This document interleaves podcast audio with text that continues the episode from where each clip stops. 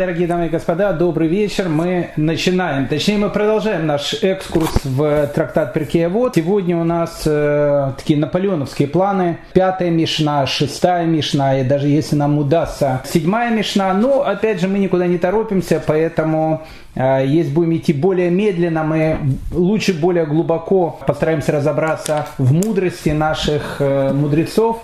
Э, чем то, что называется гнаться галопом по Европам, и, а Европа они уже сейчас закрыты из-за карантина, поэтому еще раз торопиться нам некуда. Одним словом, мы начинаем.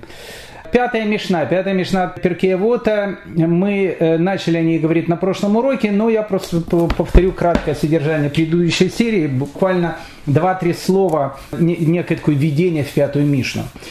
Пятой Мишне у нас опять появляется Илель. И идет вопрос, кто этот за Илель? Так и хочется сказать, что Илель из нашей пятой Мишны это внук э, нашего Рэбе Раби Гудана Си, человека, который записал Мишну.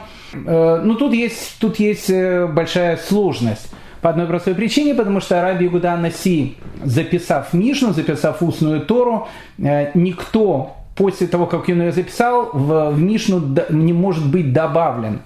Поэтому возникает вопрос, как мог внук быть добавлен. Но э, один из вариантов ответа точно так же, как и сын его был добавлен, потому что э, предыдущих две мишны, если вы помните, они идут от имени Рабан Гамлеля бен Иуды, то есть его сына. Но э, тут нету спора, у нас есть полный консенсус наших комментаторов, которые говорят, что Гамлель бен Игуда слово «рабан» было добавлено уже тогда, когда он был главой еврейского народа, действительно после смерти Раби Гуда Наси. И это, наверное, единственная поправка, которую добавили в Мишну э, для полного уважения к Рабан Гамлелю Бен Игуде, Э, чтобы его не назвать просто Гамлель Бан Иуда.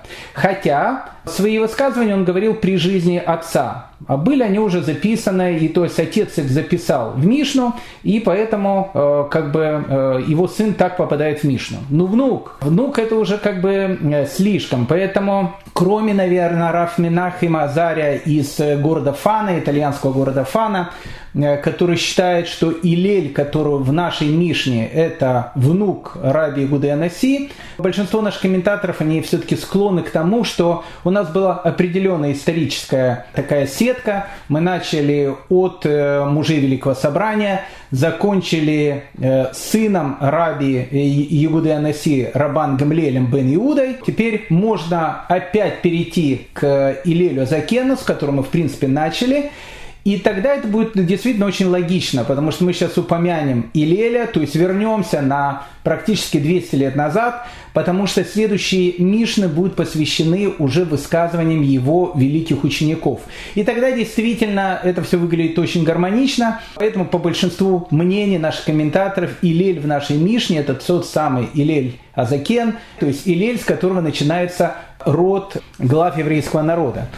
Ну, в общем, не будем растекаться, тоже называется мыслью по древу. Мы начинаем пятая Мишна. Итак, говорит Илель, не отдаляйся от общины и не доверяй себе до самого дня смерти, и не суди ближнего, пока не побываешь в его положении, и не говори непонятные вещи, полагаясь на то, что они будут поняты, очень важная вещь, и не говори, буду учить Тору, когда освобожусь, ведь, быть может, ты так и не освободишься. Великие господа слова. Ну, давайте их э, разбирать потихоньку, медленно. Э, знаете, как дорогое вино. Я не умею пить вина, но любители дорогих вин говорят о том, что их нужно э, не пить, их нужно вот так как бы пригубить, наслаждаясь ароматом этого вина. Мы будем пригублять аромат пятой Мишны, трактат Перкея Вот. Итак, говорит Илель, не отдаляйся от общины. Ну, большинство наших комментаторов имеет в виду, что человек, он должен стараться всегда молиться в миньяне. Я не говорю о том, что сейчас во времена там э, эпидемии, коронавируса и так дальше, мы все привыкли к тому, что многие люди сидят дома, многие люди и молились без миньяна и так дальше. Мы говорим про нашу обычную жизнь, которая, надеюсь, вскоре наступит. И тогда, когда у человека есть выбор э, помолиться в миньяне или помолиться самостоятельно, если синагога находится на том расстоянии, что человеку не нужно будет тратить огромное количество времени, чтобы туда добраться, он должен прийти э, помолиться в Миньяне. Это то, что говорит Илель, не отдаляясь от общины. Говорят, что даже если человек, скажем так, не очень обликоморальный, то, что у нас э, на латыни называется полная такая редиска, и э, там мало что соблюдает, и ни много ни мало говорят о том, что у него даже э, нет места в раю. То есть такой биографии, как говорится, ни один рай человека не примет то наши мудрецы говорят о том, что когда человек молится в миньяне, благодаря э, тому, что он как бы прилепляется к людям, которые там молятся, он может заслужить э, место в раю, несмотря на э, самые свои э, не очень какие-то хорошие качества. Это, во, во всяком случае, не мои слова. Так говорит Рамбам, Раби Машем бен Маймон в Илхот Шува. Он таки говорит, человек, отдаляющий себя от общины, теряет долю в раю. То есть э, с точки зрения Рамбама, если человек не отдаляет себя от общины, если человек он молится с миньяном, э, то э, долю в раю он свою не теряет. Мы уже приводили этот пример, мне очень нравится Аркадий Исакович Райкин, который, у него этот образ хора, когда он говорил, когда поет хор, то э, если человек стоит, э, как он говорил, в середочке, и среди огромного количества поющих, он может просто открывать рот, и никто не будет слышать, поет он или не поет. Тут э, работает плюс-минус та же самая вещь. Если человек потратил время, если человек пришел в миньян, если человек даже далекий от еврейства начинает заходить в синагогу и пытается сделать, ну, во всяком случае, все, что он может сделать, то, в принципе, определенный процент того, что э, он может, э, ну, не в портере, конечно, Э, и не в ложе Бенуа, а скорее всего там на верхушке, на самом, самом большом ярусе, и то, скорее всего, места будет не сидячие, а стоячие, но все-таки на концерт он попадет. Поэтому Рамбам говорит, человек, отделяющий от себя от общины, теряет долю в раю. Поэтому перед кем стоит выбор молиться самостоятельно в миньяне, если это позволяет нам эпидемиологическая ситуация, мы знаем о том, насколько важно человеку молиться э, в миньяне, и чтобы это была коллективная молитва. С другой стороны, трактат Псахим видит другую грань истины в этом высказывании, не отдаляясь от общины. Приводится такая история о том, что было неких два таких мудреца, которые Э, у которых была одна точка зрения, у большинства была совершенно другая точка зрения. В конце концов, они, то, что называется, хлопнули дверью и ушли. Э, и вот, когда они ушли, Раф э, спросил у мудрецов, может быть, как бы позвать их обратно, как-то жалко, все-таки люди-мудрецы взяли, ушли, и, может быть, еще раз выслушаем их точку зрения. Тогда ответили Раю мудрецы, они сказали, нас не интересует их мнение, потому что они отщепенцы, сепаратисты. Очень интересная вещь. Э, ведь э, Талмуд, он же весь состоит из споров. Один говорит так, другой говорит так. Мы видим иногда, когда э, у нас есть мнение хахамим, то есть есть мнение мудрецов, есть мнение мудрецов, которые то, что называется в одиночке, отстаивают свою точку зрения. Но тут речь идет о дискуссии. Когда человек дискутирует, э, это то, что Талмуд приветствует. Но когда человек, то, что называется, кроме своей точки зрения, не собирается ничего не э, принимать, то есть у человека э, есть только одна точка зрения, моя правильная, все остальные неправильные, хлопает дверью и уходит, такой человек не интересен никому. То есть э, человек, он не то, что должен быть гибкий, то есть он должен быть гибкий, но в первую очередь человек, он должен выслушать точки зрения других людей, потому что, быть может, его точка зрения, которая кажется ему самой правильной на свете, в результате окажется, окажется не совсем уж такой правильной.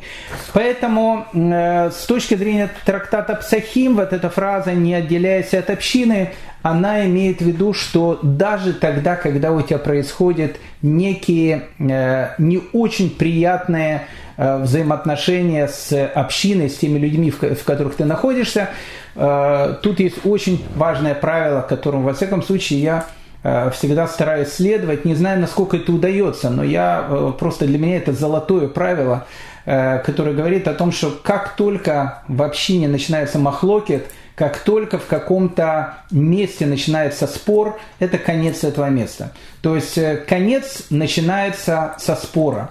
Когда есть, э, начинается спор, начинается интрига, и один говорит «я прав», другой говорит «я прав», э, заканчивается все тем, что цветущие места некоторых из этих мест я очень хорошо знаю, они просто перестают существовать.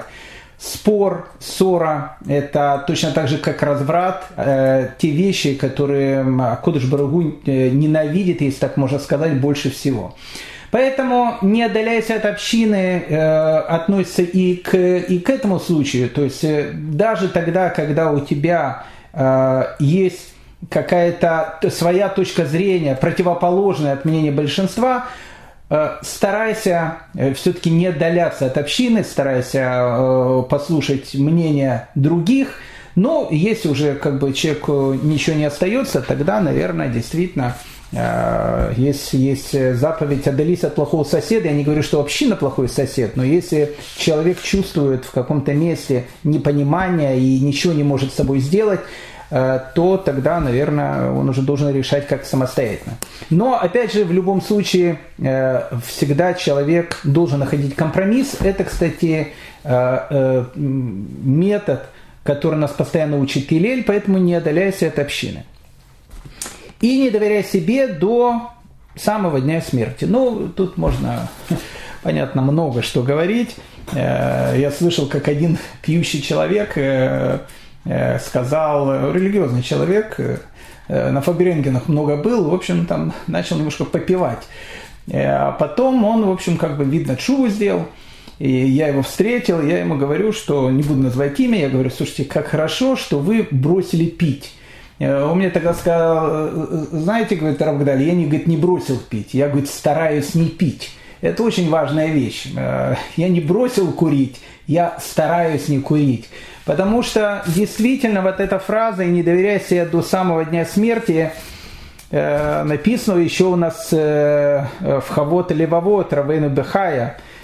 Ты можешь спать, говорит Рабейну Бехая, но твой Ецер Ара никогда не спит. Он постоянно э, ищет, э, где бы поймать тебя в ловушку. Поэтому Ецер Ара у человека никогда не спит, нельзя доверять себе действительно до последнего дня своей жизни, потому что, э, как говорится, и на старуху бывает э, э, изменение в политической ситуации. Это как, знаете, как в этом старом анекдоте про религиозного человека, который всю жизнь такой был обликоморальный, и все у него там хорошо, на старости лет э, говорит, ну вот так вот жизнь прожил, никогда даже говорит, в казино не ходил. Может, говорит, там на старости лет, ну всю, всю жизнь такие только одни мецвод делал. Ну маленький такой грешок, пойду там, ну неудобно ж, э, религиозная одежда. Ну он взял там джинсы, такую модную рубашку, кепку такую бейсболку. И, в общем, пошел, пошел в казино. Выходит, идет там, переходит дорогу, бас, раз, его машина сбивает. И скорая приезжает, он лежит, машина его сбила.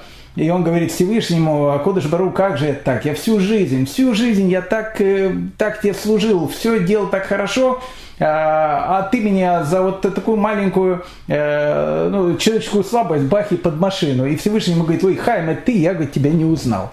Поэтому э, вопрос тут такой, что, ну, наверное, больше говорить не о чем, потому что это, это человеческая мудрость, человек не должен доверять самому себе до дня своей смерти, поэтому э, одни из главных э, таких вопросов, которые я задаю после многих лет совместной жизни с моей супругой, до 120 лет нам, я задаю всегда один и тот же вопрос, как увеличить шломбайт – и одни из моих учеников спрашивали, у вас что, такой плохой шумбайт, что вы постоянно об этом спрашиваете? Нет, он у нас э, очень, наверное, даже хороший, но э, всегда, всегда э, ты понимаешь, что бывают вещи, которые без усилий, без поддержки, без того, что ты на это обращаешь внимание, они просто не смогут работать. Поэтому в жизни еврея так. Он всегда в почетном карауле, он всегда мушкетер короля, то есть он всегда должен быть то, что называется при одежде. Поэтому, э, не отдаляясь от общины, мы э, обсудили, и не доверяя себе до дня своей смерти, тоже посмотрели, и не суди ближнего, пока не попадешь в его положение. Ну, тут есть много разных вещей про э, положение. Ну, известная история из Талмуда про Рафаша, наверное, многие ее знают, но расскажу еще раз. Она очень-очень подходит к этим словам. Однажды Рафаши э, преподавал своим ученикам, рассказывал про трех царей-грешников, у которых написано нету доли в Аламаба. Ни много ни мало, тема очень сложная, что это значит, э, не будем сюда э, влазить. Э, потому что не хочется очутиться, не дай бог, в ситуации Рафаши, я не то, что всех, э, не дай бог, сравниваю, просто э, у Рафаши как раз плюс-минус в этом и был весь то, что называется цимис этой истории. Вот Рафаши рассказывает про царей этих, про Яровам бен Навата, про Ахава бен Омри, и он хотел рассказать про Минаше бен Хискиягу, но не успел, и он заканчивает урок, а Рафаша у него всегда были такие уроки с юмором, заканчивает урок, он говорит, а завтра мы будем говорить про нашего приятеля Минаша. То есть, ну как бы, ну, господа, а, товарища Минаша обсудим в следующей серии. Ну, как говорят некоторые товарищи. Ну и пошел домой, э, поучился на ночь, лег спать, и тут ему снится сон. Не знаю, кошмар, не кошмар. Я думаю, Рафаши кошмар не снились. Все сны у него были на тираническую тему. И вот Рафаши э, э, снится царь Минаши. Ну, нужно сказать о том, что царь Минаши э, был человеком, э, э, ну, как бы сказать о том, что очень плохим, это ничего не сказать потому что своего дедушку, э, пророка Ишиягу, э, ни много ни мало он взял, э, приказал распилить в дереве. И поэтому пророк Ишиягу так погибает. Но это в смысле, как говорится в одном мидраше, говорит, я дедушку говорит, не бил, я говорит, дедушку любил. Так вот он дедушку убил, хотя не был и не рыжий, и не, кон, и не конопатый. Но, но и лопатой тоже особенно не работал. Но, э, с другой стороны, Минаши, он в конце жизни делает шуву. Э, Минаши бен Хискиягу, один из, наверное, одна из самых трагических таких фигур в еврейской истории. Великий человек, великий в своем падении, великий в своей чуве. Ну, в общем, как бы там ни было, Минаша. Минаш бен, бен Хискиягу. Так вот, э, приходит Минаш бен Хискиягу во сне Рафаши и говорит ему, э, слушай, ты, говорит, меня этим э, приятелем назвал? Э, он говорит, ну, извините, Ваше Величество, я же не думал, что вы это там слышите, весь спор есть в трактате Брахот, слышит мертвый, не слышит мертвый. Я говорю, не, не знаю, не знал, что вы услышите все эти вещи. А Минаши так на него смотрит очень-очень сердито. И он ему говорит, слушай, если ты такой умный, Рафаши, ответь мне, пожалуйста, на такой вопрос. Вот когда ты делаешь амоции, э, ну, когда ты кушаешь хлеб, э, и говоришь броху амоци лехи минарес, э, достающий хлеб из земли, благословение на хлеб. Вот когда ты делаешь вот эту браху, с какой стороны булки ты должен резать? Ну, Рафаш призадумался, как не особенно думал об этом. Ну, как булка, как написано, булка одна, возвращать будем булку тоже одно. Э, поэтому, ну, как бы булка есть булка, ну, как режем э, то, что ближе. И Рафаш ему говорит, и царь Минаш ему говорит, как же ты не знал? Булку нужно резать с той стороны, которая лучше всего пропеклась. То есть с самой такой пропеченной стороны, вот оттуда нужно резать хлеб. И Рафаша, когда услышал эти вещи, он видит, что перед ним находится величайший мудрец Тора, который знает какие-то детали, в которые, о которых великий мудрец Рафаша, как бы, может, не задумывался. И Рафаш тогда спрашивает у Минаша, он уже не называет его товарищем, он говорит, Ваше Величество, а как же могло такое быть? что вы стали таким, прошу прощения, идолопоклонником, вы знали такие тонкости Аллахи, как такое могло быть? И ответил ему Минаши потрясающие слова. прямо как поэт. Времена не выбирает, в них живут и умирают. Он сказал, знаешь, говорит, дорогой Рафаша, не надо свое поколение переносить на мое поколение. Если бы ты конкретно, Рафаша, жил бы в моем поколении, ты бы говорит, приподнял полы своего халата и бежал бы за водой за рой, за водой за рой, за язычеством впереди планеты всей. За, за тобой никто не мог угнаться. Поэтому не нужно судить человека э, другой эпохи и своего времени. Э, очень поучительная история и э, одно из как бы, доказательств того, что не судить человека, пока действительно не попал в его положение. Э, поэтому в ситуации есть потрясающая притча Бен Ишхая. Бен Ишхай вообще был необыкновенный такой человек, о нем можно очень много рассказывать. Главный район Багдада – у меня есть э, некоторые мои ученики, которые считают, что Бен Ишхай был чуть ли не э, современником Рамбама. Ну, в общем, многие из, даже, к сожалению, религиозных людей иногда такие вещи скажут по еврейской истории, что волосы, которых у меня нет, уже дыбом не становятся, поэтому я, наверное, и полысел, потому что они часто дыбом становились, когда я слышал такие вот вещи.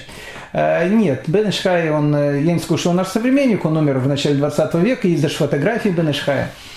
Великий э, главный раввин Багдада Бен Ишхай. У него, у него был, кстати, совершенно потрясающий дар. Бен Ишхай умел давать уроки так, что уроки эти слушали абсолютно все. А уроки он обычно давал в субботу, и у Бен Ишхая в Багдадской синагоге всегда был выбор.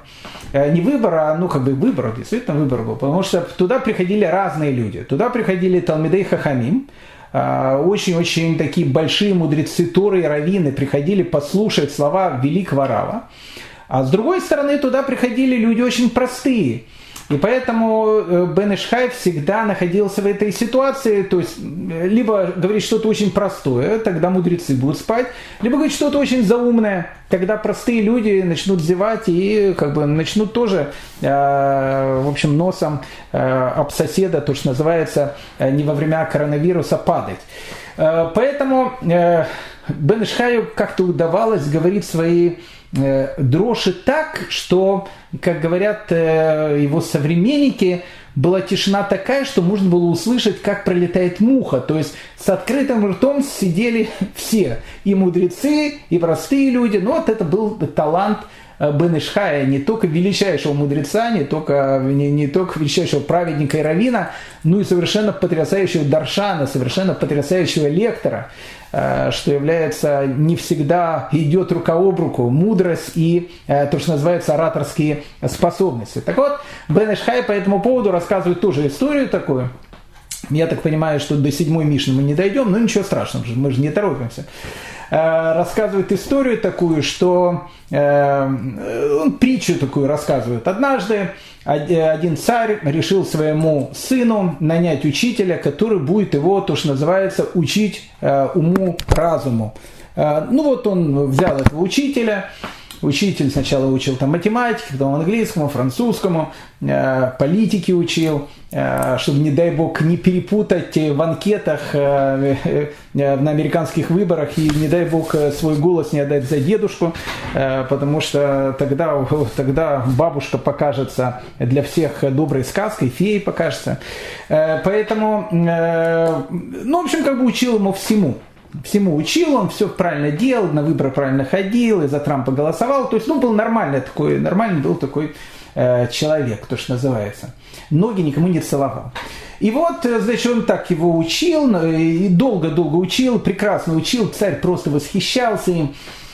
И вот э, на следующий день, э, после долгих лет учебы, должна состояться церемония посвящения его уже в претенденты на царский престол – и царь говорит э, учителю о том, что э, Хайм Абрамович, я вам очень-очень благодарен, вы потрясающий учитель, народный учитель э, Иракской Народной Республики, то есть вы получите не только значит, звезду Героя Труда, но, в общем, я вас озолочу завтра, вот когда у нас будет эта церемония, я вас озолочу, вы, в общем, просто сделали невероятно из моего болтуса, э, сделали настоящего такого э, облика морального и умного молодого человека. Ну, это будет завтра, поэтому, в общем, ждем вас. Приходите, значит, во фраке на, в общем, церемонию э, окончания учебы моего сына, на вечеринку. Ну и вот э, последний день перед э, э, этой вечеринкой, последний день учебы, и тут учитель говорит принцу, Ваше Высочество, вы знаете, но теперь я должен преподать вам еще один очень важный урок. Очень важный урок, он вам очень поможет как будущему царю. Ну, этот принц говорит, конечно, конечно, Хайм Абрамович, всегда даете такие потрясающие уроки о чем будет сегодня урок, он говорит, снимай рубашку. Ну, ученик говорит, мы же, говорит, не, не в Голландии, не во Франции, что это, что это рубашку снимать? Он говорит, снимай рубашку. Тот снял рубашку, ложись, лег на кушетку, э, учитель берет такие розги, такие хорошие розги, и начинает дубасить принца. Принц кричит, принц орет там, Э, спасите, помогите, э, привязал, наверное, его еще, э, спасите, помогите, охрана кричит, откройте дверь, принца убивают, учитель продолжает его бить. В конце концов, Архарана выбивает дверь, хватает учителя, приходит, приводит его, значит, к царю, и тот говорит, Хайм Абрамович, вы что, с ума сошли? Ну, ну что вы, что это, так коронавирус на вас подействовал? Что, что будет происходит? Хайм, Хайм Абрамович, вы же, говорит, такой потрясающий учитель. Вы, говорит, столько времени так э, э, потрясающе учили моего сына. Последний день остался. Последний день. Завтра вы бы получили квартиру, и деньги. В общем, все, что хотите, все бы получили. И вашего ребенка даже в лучших хедер вы приняли. Хотя у нас большую, говорит, не особо принимает, но, говорит, вашего бы приняли. Везде, говорит, приняли. Зачем же вы это сделали? Ну и говорит, теперь нужно завтра не наградить, а голову оторвать. И тогда Хайм Абрамович говорит ему, Ваше Величество, знаете, я хотел действительно преподнести очень важный урок вашему сыну. Понимаете, когда ваш сын будет царем, он будет назначать наказание. И когда человеку нужно будет наказывать плетью, он может сказать, дайте ему там 30 ударов, 40 ударов, 50 ударов, 100 ударов – Человек, который никогда не получал удар плетью, не знает, что это такое. Поэтому перед тем, как он будет выносить суд, он должен был почувствовать, что такое каждый удар плетью. Поэтому это был самый важный урок, который я э, хотел ему э, преподать и дать. И, ну, конечно, царь это все понял, царь был мудрый человек, Э, и он, в общем, как бы Хайма Абрамовича не наругал, а наоборот наградил. Поэтому э, не суди ближнего, пока не побывал в его положении. Это очень важная вещь. Пока ты не побывал в положении другого человека, не надо его судить. Об этом можно множество рассказывать историй, но, в общем, на, это, на этом, думаю, хватит этой истории. Пойдем дальше, потому что историй еще много. И не говори непонятные вещи, полагаясь на то, что они будут понятны. Ну, тут очень важная вещь. Очень важная вещь, но тут есть классический комментарий, который приводит э, Садока и Бейтуса, которые были учениками Антигонуса и Сохи, мы уже говорили, э, автор одной из первых Мишин, э, который говорит, что не будьте как слуги, которые служат за оплату, а будьте слуги, которые, в общем, как бы служат бесплатно. И мы говорили, что Садук и, и э, Байтус, они не совсем, или Байтус, они не совсем правильно поняли эту Мишну, и они сказали о том, что, видно, учитель сказал, что э, не существует награды, не существует воздаяния, посмертного воздаяния. А, и это, в общем, как бы серьезная вещь, с которой начинается от садока, от садукейства, и байтуса, байтусейства и так дальше. Но, в общем, начинается э, еврейское сектанство. Поэтому действительно слова, они должны быть понятны. Я помню, много лет назад э, к нам э, приехал э, в общину очень потрясающий педагог, очень, очень такой большой раввин, умница, мудрец такой. И у меня, у меня много студентов тут было, и мы пригласили членов нашей общины много-много лет назад. Я им говорю, может быть, Трав даст какую-то э, там дрошу, какой-то урок небольшой. Он говорит, да, да. А он человек очень, опять же, то есть он человек, э, летающий в высших сферах, а люди, которые пришли, это были люди в основном начинающие, которые только-только начинали начинать, делать первые шаги в своем идышкайте, идышкайте в своем еврействе. И вот он им начал рассказывать о том, что нет наград в этом мире. Нет награды в этом мире. Он говорит, награды в этом мире нету. Все, есть награда только в будущем мире. И вот этому был посвящен весь его урок. Э, в принципе, то, что он говорил, он говорил абсолютно правильные вещи, только надо было объяснить, что имеется в виду. Э, нет награды в этом мире, об этом говорит Равдессер, не буду входить в эту тему. Он говорит, э, Равдессер говорит так, а награды в этом мире нету, есть улучшение условий труда. Вот это, это действительно есть. Поэтому действительно то, что написано в Шма, Э, будешь делать так, и дождь получишь, и э, все у тебя будет хорошо, э, и жена или муж тебя любить будет, и дети тебя уважать будут, и все у тебя будет супер-пупер, и денег у тебя будет тоже много, если ты будешь делать какие-то хорошие вещи. Но действительно это не награда. Награда, о которой говорится, ее невозможно получить в этом мире, она дается в мире будущем. А получение, улучшение условий труда, да, действительно можно получить. Поэтому э, мудрость, э, награда за митсву митсва, она как раз э, вот отсюда идет. Э, единственное, что ты можешь получить, ты, тебе дали одну митсву, и тебе дают возможность выполнить еще одну митсву. Потому что каждая митсва, ее награда, конечно, ее невозможно Э, рассчитать э, по человеческим каким-то меркам. А вот улучшение условий труда, да, действительно, э, хороший человек, хорошо все делаешь, а почему бы ему не дать деньги или чтобы дети не доставляли ему каких-то проблем, а наоборот только один аид шинахес, то, что называется, и он тогда еще лучше будет служить и делать добрые дела. Но учитель этот был человеком очень таким, опять же, летающий в высоких сферах, и э, он это не объяснил. Он просто сказал, что нет награды в этом мире. И, в общем, как бы дроша была небольшая. И когда она закончилась, ко мне подошли часть э, ребят, которые только начинали, сказали, ну, говорит, так мы не играем, слушайте, ну как бы. Мы так думали, вот, э, вы нас сами говорили, там, начнешь там шаббат соблюдать, ну, молодец, и там нормально там у тебя все будет, а, а теперь, говорит, зачем что-то соблюдать, если награды никакой нету. А, и мне пришлось, опять же, э, людям э, объяснять то, что я в двух словах э, объяснил сейчас вам. Поэтому не говорите непонятные вещи. Поэтому, когда человек особенно что-то преподает, как называется у нас на латыни, за шук надо отвечать. За шук, это слово такое на иврите, шук. На арабском сук. За сук, говорит, нужно отвечать. Отвечает, говорит, за свой сук, шук свой.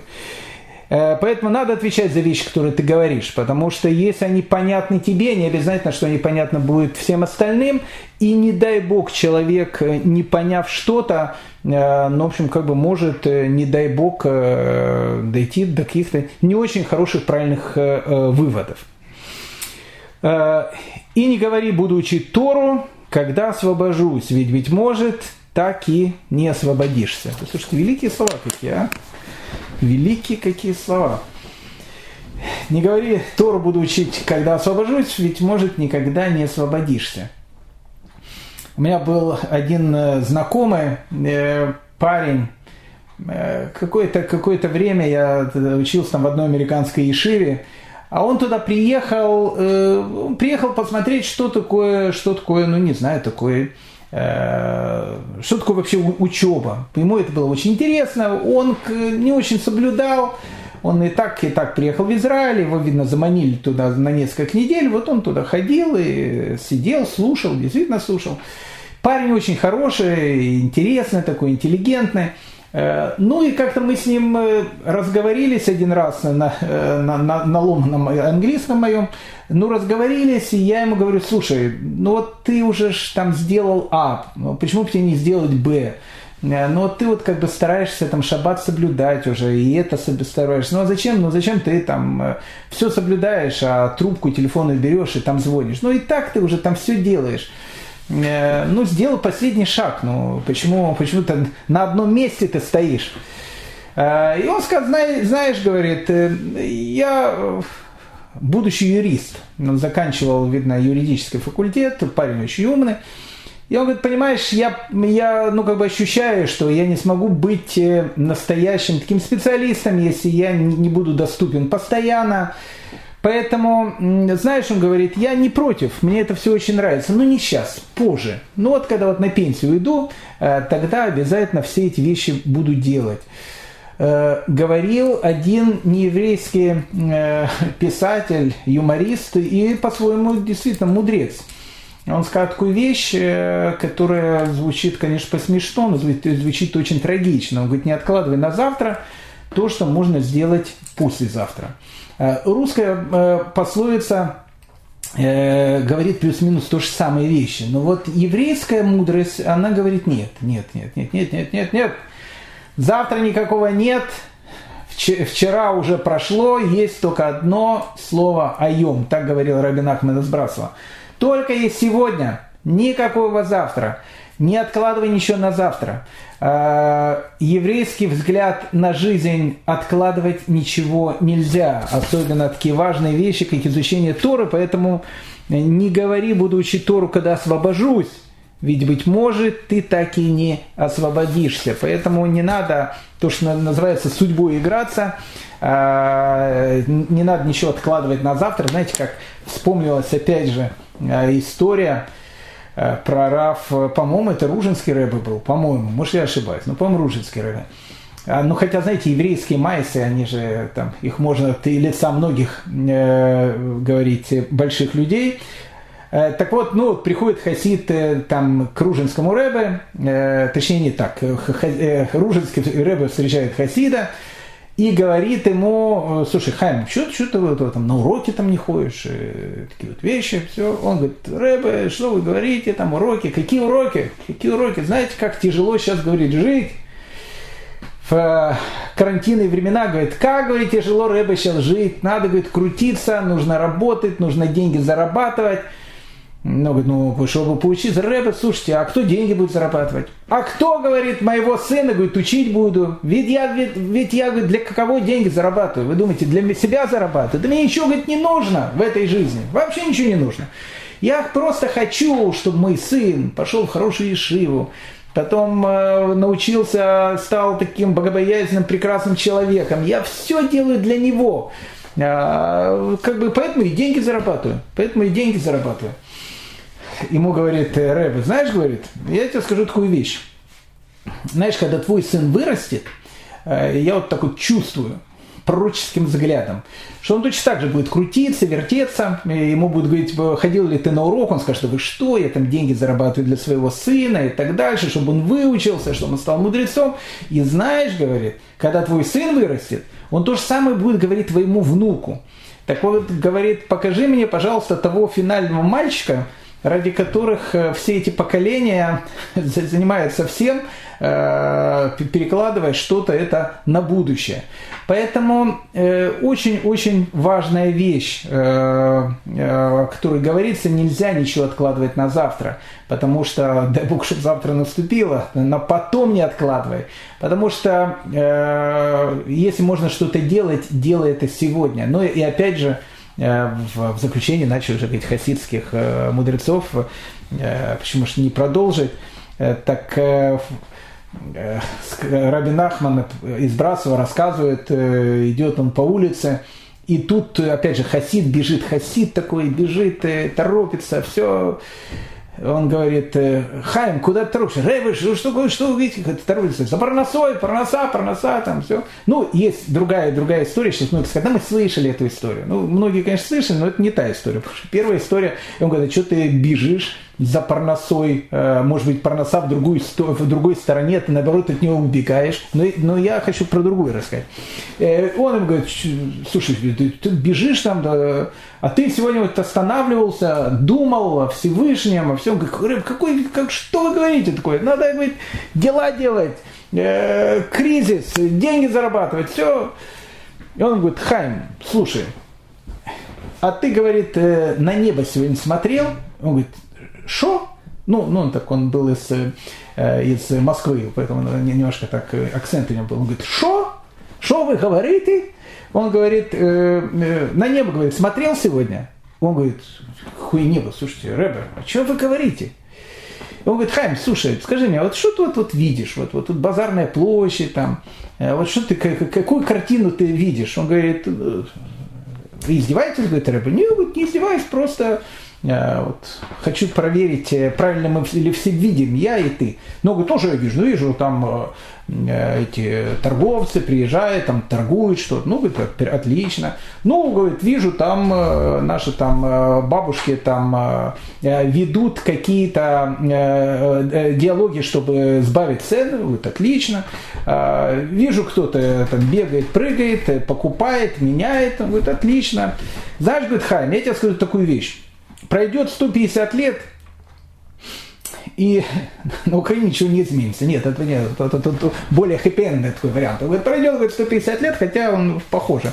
Пройдет говорит, 150 лет, на этой говорит, месте, и говорит, послушай меня, будет все то же самое. Будут те же самые торговцы, будут те же самые лавочки, будут продавать все, все, все товары, будут приходить, покупать, продавать и так дальше. Ничего не изменится. Скажи мне, Хайма, зачем, говорит, это все нужно – если у тебя нет минуты остановиться и посмотреть на небо. Поэтому, э, а зачем все это действительно нужно, если у человека нет минуты остановиться и посмотреть на небо и о чем-то подумать. Поэтому друзья мои, и не говори, буду учить Тору, когда освобожусь, ведь, быть может, ты не освободишься. Великая пят, пят, пятая Мишна, не буду повторяться о том, что эти слова нужно вырезать, повесить э, э, плакатами, сделать наклейку на холодильник, но, поверьте мне, о том, что тут написано, нужно вспоминать постоянно. А вот шестая Мишна, ну, это злободневная Мишна. Она прямо, она прямо кричит своей злободневностью, поэтому, ну, давайте будем ее э, начинать смотреть. Он говорил. Кто говорил? Илель. Мы уже с, с вами знаем о том, что мы говорим о Илеле, о Илеле Азакене. Он говорил. Невежда не боится греха. Невежда тут э, назван таким еврейским словом бур. Бур – это человек, который не обладает глубокими знаниями. Поэтому, ну, вот, ну да, вот такой вот невежда. Написано, невежда не боится греха. Ну, давайте все прочем, потом будем комментировать. Невежда не боится греха, и тот, кто не учит Тору, не может быть благочестивым. Благочестивым имеется в виду, не может быть хасидом. Ух, хасиды нас сегодня побьют. Э, настоящие не побьют, нет, ни в коем случае. Настоящие, наоборот, поблагодарят. А те, которые такие, э, э, то, что называется, э, ряженые, может, и побьют. Поэтому важная очень вещь такая. Значит, невежда не боится греха, и тот, кто не учит Тору, не может быть хасидом, тут так написано, хасидом, и стеснительный не научится, и раздражающий не научит. Ого, прям, прямо сейчас, прямо сейчас наедем на всю нашу систему педагогическую. И всякий, кто занимается торговлей, э, и не всякий, кто занимается торговлей, становится умным, хорошая тоже очень вещь, только чтобы время хватило у нас сегодня. И там, где нет людей, старайся быть человеком. Ох, какая Мишна, господа мои. Какая Мишна! Ни одно дорогое вино не сравнится с шестой Мишной трактата Перкея вот второго перека ее. Невежда не боится греха. Но, как мы сказали, невежда в данной ситуации бур, то есть, ну, как бы человек, у которых нет каких-то глубоких таких знаний. Но действительно, невежда не боится греха. Это правда. Э, я помню, много-много-много лет там назад э, к нам приехал один мальчик. Ну, то есть, скажем так, один раввин из одного города – попросил, чтобы мы приняли одного мальчика э, на перевоспитание. Не знаю, насколько там было перевоспитание, но, в общем, хороший мальчик приехал, ничего там не знал, ничего не соблюдал, но был полный такой Соня, он любил очень, очень поспать. И вот я помню, у нас был Йом-Кипур. И перед Йом-Кипуром, э, в эти Ямим Нараим, я там много что-то говорил, я говорил, какой страшный, торжественный и одновременно радостный этот день Йом-Кипур. Э, ведь нет у евреев Йом-Кипур, это Йом-Кепурим, день подобный Пуриму. Э, я говорю, какой-то торжественный, радостный и счастливый, наполненный счастьем день Йом-Кипур. И как ему нужно подготовиться. Я так много говорил, говорил, говорил, он это слушал, слушал, слушал. И тут наступил, значит, Йом-Кипур, а он, и еще раз, Соня полный такой. Значит, он пришел на молитву на Ила, Э, нет, сначала он был на Сеудат Мапсекет, последняя трапеза, мы наелись там, потом молитва Наила такая, торжественная, у нас э, Кантер потрясающе совершенно пел эту молитву Наила. Ой, э, Коль Нидрей, прошу прощения. На молитву Коль Нидрей, совершенно потрясающе ее пел, эту Коль Нидрей. А потом сказал, Виталий, слушай, ну как длинная молитва, может я пойду? Я говорю, ну, Коля, конечно, иди. И вот он ушел и пришел только вот как раз в конце молитвы Наила когда все, в общем, кричали «Шма Исраэль». Э, и, в общем, там э, пришел сам, ну, ну в самый конец. Э, там, где все, в общем, кричали о том, кто является хозяином этого мира многократно. И вот он пришел, проспал весь день. Э, и когда ушел был э, Коль Дрей торжественно, и когда приходят люди, знаете, пусть поставы уже в, в таком подъеме душевном, и на подъем это пришел, и молитва заканчивается, опять он с трапезой, он говорит, что-то у меня какой-то рамгдали, как-то это все говорили, какой-то страшный, страшный день, нормальный день, наоборот, веселый день, торжественный день такой. И я подумал, слушайте, какой все-таки счастливый человек, мы тут сидим, Э, там, э, можем, можно сказать, из кожи вон лезем для того, чтобы получить хороший год. А человек проспал целый Йом-Кипур, все нормально. Почему все нормально? Потому что невежда не боится греха. А почему не боится греха? Потому что не знает, что такое грех. Не, знает, он не знает, о чем идет речь. У меня недавно один э, человек мне позвонил, задал мне там вопрос – ну, в общем, ну вопрос такой был, то, то, то он как бы выбирал между одним каретом и вторым каретом. И он мне так очень важно спрашивает, Рабдаль, говорит, вы человек умный, там, все, вот как вы считаете, это так или так? Я услышу, я думаю, что же он такое говорит? Это же ужас! Как же, как же он может вообще такие, о таких вещах говорить? Э, а он совершенно спокойно. Почему? Потому что он не понимает, о чем идет речь. Э, точно так же невежда, ну, человек, который называется бур, он, он не понимает э, цену и заповеди. Ну, совершенно не понимает. Вот вспомнилась история про цену заповеди. Магида с Дубна. Ну, Магида с Дубна это, это наше все. Э, Дубна город на Украине, но Магид, э, то, что называется, был э, литовского направления. У него совершенно потрясающий притчу нашего Магида из Дубна хотел о нем рассказать, не буду рассказывать, потому что не закончим шестую мишну. Может, в следующий раз. Так вот, Магида Зубна, э, он рассказывает историю. Ну, вот один человек едет на ярмарку, там Лейпциг едет, и сын, жена говорит, возьми сынишку нашего, там, Аболтус, там, пускай с тобой на ярмарку поедет. Он говорит, сынишка, поедешь со мной там на ярмарку, уму разуму тебя буду учить. Не хочу. Ну, он говорит, ну, слушай, ну, поехали. Не хочу, я лучше на компьютере буду. Ну, говорит, ну, слушай, знаешь что, говорит, давай поедем, а я тебе часы там куплю. Ну, сынишка услышал, часы папа купит. Он говорит, ну, тогда, говорит, почему не поехать, поеду. Ну, и вот они, значит, едут на ярмарку, останавливаются, значит, на каком-то постоялом дворе, и тут какой-то какой бомж, э, видно, по городу ходил, э, где-то увидел часы, валялись там, а часы тогда были дорогими вещами очень которые валялись там на дороге, кто-то потерял. Нашел часы, счастливый такой, прибегает, э, и вот к этой, значит, парочке, папу с сыном, говорит ему, господа, хорошие часики не нужны, за полцены отдам. Но это посмотрел, говорит, не-не-не, не нужны. Это сынишка, папа, ты что, говорит, ты же мне, ты ж мне обещал, что часы купишь. Как же ты вот прям пришел, ну так какие часы? За полцены, говорит, готов был отдать. Он говорит, слушай, сынок, знаешь, говорит, я тебе скажу такую вещь. Просто э, человек, э, так как в часах не разбирается, первый раз их в жизни видит, поэтому ему кажется, что все часы стоят миллион долларов. Поэтому отдам часы за полцены, это отдам тебе их за 500 тысяч. Э, это вот то, что он так думает. Ничего, говорит, мы в свое время, говорит, в Лейпциг, я тебе, говорит, за 100 долларов прекрасно, говорит, свой куплю и будешь там носить и радоваться. Потому что в часовом магазине как раз знают цену часов. Поэтому э, это действительно так. И Бур, он и толком не знает, и что такое, э, что такое и награда. Поэтому иногда такой человек вот э, пришел, мне там человек там один говорит, Э, там, э, а я вот, говорит, знаете, там э, на Пурим, говорит, подарил Мишлох Манот. Никогда не дарил, а в этот Пурим подарил.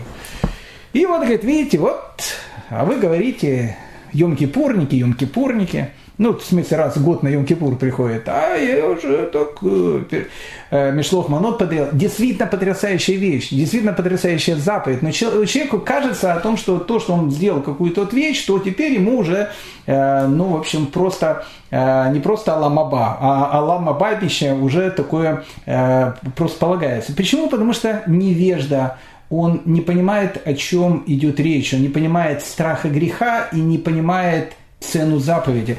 Поэтому, друзья мои, не надо быть бурами, это плохо. Это плохо. Ну а дальше, ну не успеем сегодня мы ее закончить, но э, надо, надо говорить. А тот, кто учит Торы, не может быть хасидом. Ой, тема-то какая. Тема-то э, такая, то, что называется, дорожка-то тонкая, чтобы, чтобы говорит, в пропасть не упасть. Понимаете, в наше время, как все перепуталось в доме э, этих э, Рабиновичей, э, все перепуталось полностью, потому что, ну вот как вот, если человек говорит о Машехе, сразу ему говорит, что хабатник, о Машехе говоришь. Если человек говорит о любви к Израилю, сионист, а если человек там еще о чем-то говорит, ну сразу какие-то штампы. А кто такой хасид? Хасид – это, ну, а что, а что такое хасид? Вот пойдите на улицу, там, что такое хасид? Хасид – это вот такой штраймл, это, это, ну, некоторые хасиды любят то, что называется абисалы, э, ну, немножко так и выпить. Э, хотя, знаете, когда-то один великий хасид, э, Раби Носан, ученик того самого Раби Нахмана из Брасова, один из самых необычных таких хасидских был, действительно, Рэбе.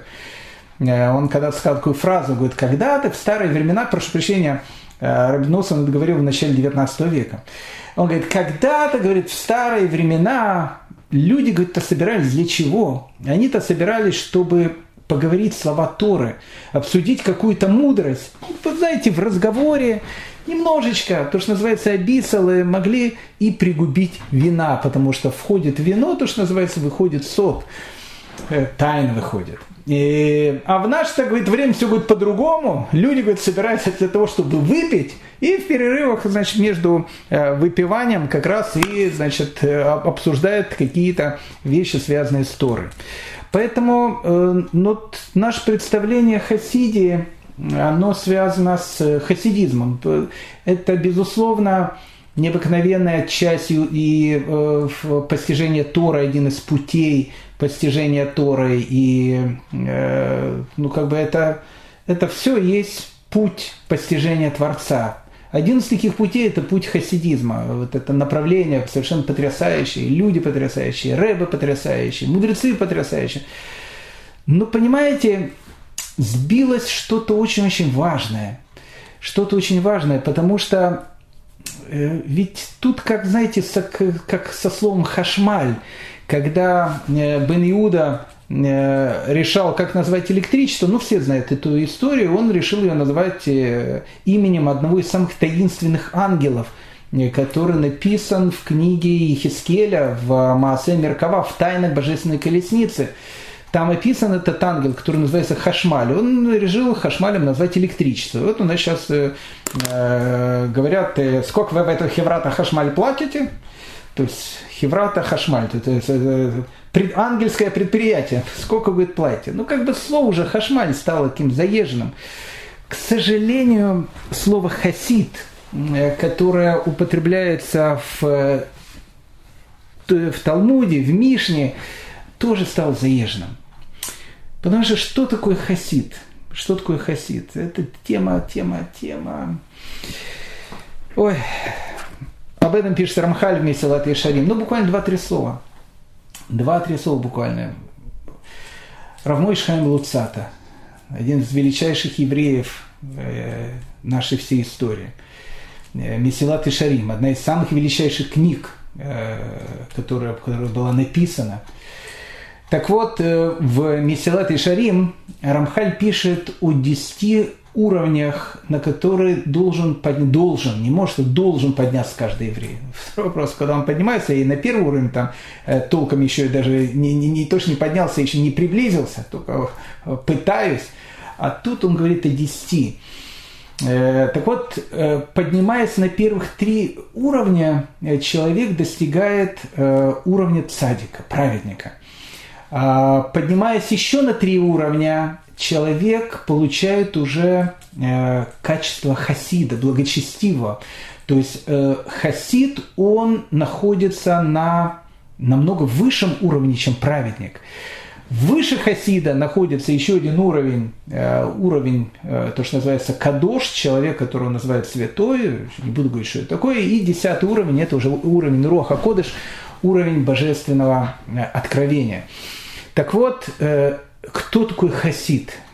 Хасид это не праведник, нет, хасид это выше, чем праведник. То есть сначала человек становится праведником, а потом он становится хасидом. И Рамхаль это объясняет для того, чтобы понять, что такое хасид. Э, ну, и есть его слова рамхалевские про сына и отца перевести на э, вот такой русский язык, его в многие наши прославленные русские, русскоязычные раввины, не помню, кто это говорил, но потрясающе сказал, что э, чем, говорит, садик отличается от хасида. Вот папа Э, сидит и говорит сыну, сынок, принеси, э, принеси водичку. Э, ну и что делает, что делает сын? Взял, налил водичку, отфильтрованную, принес папе, папа сказал бруху и выпил водичку. Как этого сына можно назвать? Садик. Он действительно праведник. Ну как бы, папа сказал принеси водичку, он водичку принес. А что делает другой сын? Папа говорит, та же самая ситуация. Сынок, принеси водичку. А сынок-то понимает, что хочет папа. Ведь день, говорит-то жаркий. Папа говорит, так не просто водичку хочет. Он говорит, холодного пивка хочет, с холодильника. Вот что, говорит, папа хочет. Он идет, покупает э, в магазине это пивко, приносит папе. Папа увидел это пиво, говорит, ах, сынок, ты, ты точно понял, что я хочу. Вот это уровень хасида. Так его описывает Рамхаль. Рамхаль говорит, что хасид, он понимает больше того, что говорит Всевышний. Э, и он сравнивает это с ну, любящим мужем, женой, сыном, отцом. Э, когда э, жена, это не, моя, не, не, мой, не, не, не мой пример, пример Рамхаля, говорит что-то, муж или, или, допустим, муж говорит что-то, жена, они, но так как они очень любят другого человека, они понимают, что он хочет. Поэтому, когда он что-то говорит, за его словами э, он чувствует, есть в тысячу раз больше того, что он говорит простыми словами. Э, вот это уровень, уровень хасида, уровень благочестивого человека. Рамхаль начинает, он пишет об этом, о том, что мы говорит, неправильно себе представляем хасида. Нам хасид представляется человеком, который там рьяно так молится, там постоянно окунается в мику, там, особенно в холодную и так дальше. Это говорит, нет, это все, это все внешнее. Э, ведь хасид-то может этого всего и не делать. Рамхаль пишет, э, э, вот если человек ведет себя странно, э, ну как странно, он не странно себя ведет, он ну, ну как бы, ну как бы хасид, он пытается, пытается, э, он пытается уловить, что Всевышний хочет больше того, что он сказал, э, то, что написано. Э, и Рамхаль говорит, что и вот он э, ну, ведет себя так, а для, для большинства людей это может покажется странноватым пишет Рамхаль, э, тогда люди над ним будут смеяться. А если люди над ним будут смеяться, Всевышний этих людей будет наказывать о том, что они смеются над праведностью. И тогда человек должен себе сказать, нет, я буду вести себя обычно. Я не хочу, чтобы благодаря моему поведению пострадал хотя бы один человек. Это хасид. Вот это уровень хасида. Так к чему я просто все это говорю? А тот, кто не учит Тору, не может быть хасидом, не может быть благочестивым. Да почему? Да очень все просто. Ведь человек, который не знает Шульхана Рух, человек, который не является мудрецом, человек, который не является то, что у нас называется полным цадиком, который знает напрямую все, что хочет Всевышний. Вот каждую вещь еврейского закона. Как он может сделать больше того, что говорит Всевышний? Ведь он, ведь он-то не, не, не знает о том, что говорит Всевышний. Даже на э, таком уровне, э, уровня, это самого низкого, не хочется говорить, но первый уровень, уровень садика, прежде чем стать хасидом настоящим, ты должен стать большим мудрецом Торы. И нужно понимать о том, что хасид это не одежда. Э, сейчас это, сейчас так все называются вот хасиды и, и все. Но это как хашмаль, поэтому бывает среди хасидов настоящие хасиды. Бывает среди сефардов, среди ашкеназов, литовцев, э, мизрохов, там, да не знаю, ну кого угодно. Бывают настоящие хасиды. Они могут и не выглядеть как хасиды, но, но, но, но это хасиды. Хасиды так, как написано тут. Поэтому Поэтому кто не учит Тору, он не может быть действительно по-настоящему хасидом. А тут начинается э, тема э, про наше образование. Тема очень, очень такая важная, очень важная, э, и стеснительно не научится, и раздражительно не научат. Это очень важная тема, э, друзья мои, потому что, ну, знаете, я начну со стеснительного и, и на этом закончу, потому что уже много времени. Мы э, продолжим на следующем уроке и, и шестую Мишну закончим, и сразу к бедному Йорику из седьмой Мишны э, пройдем, тоже потрясающая Мишна.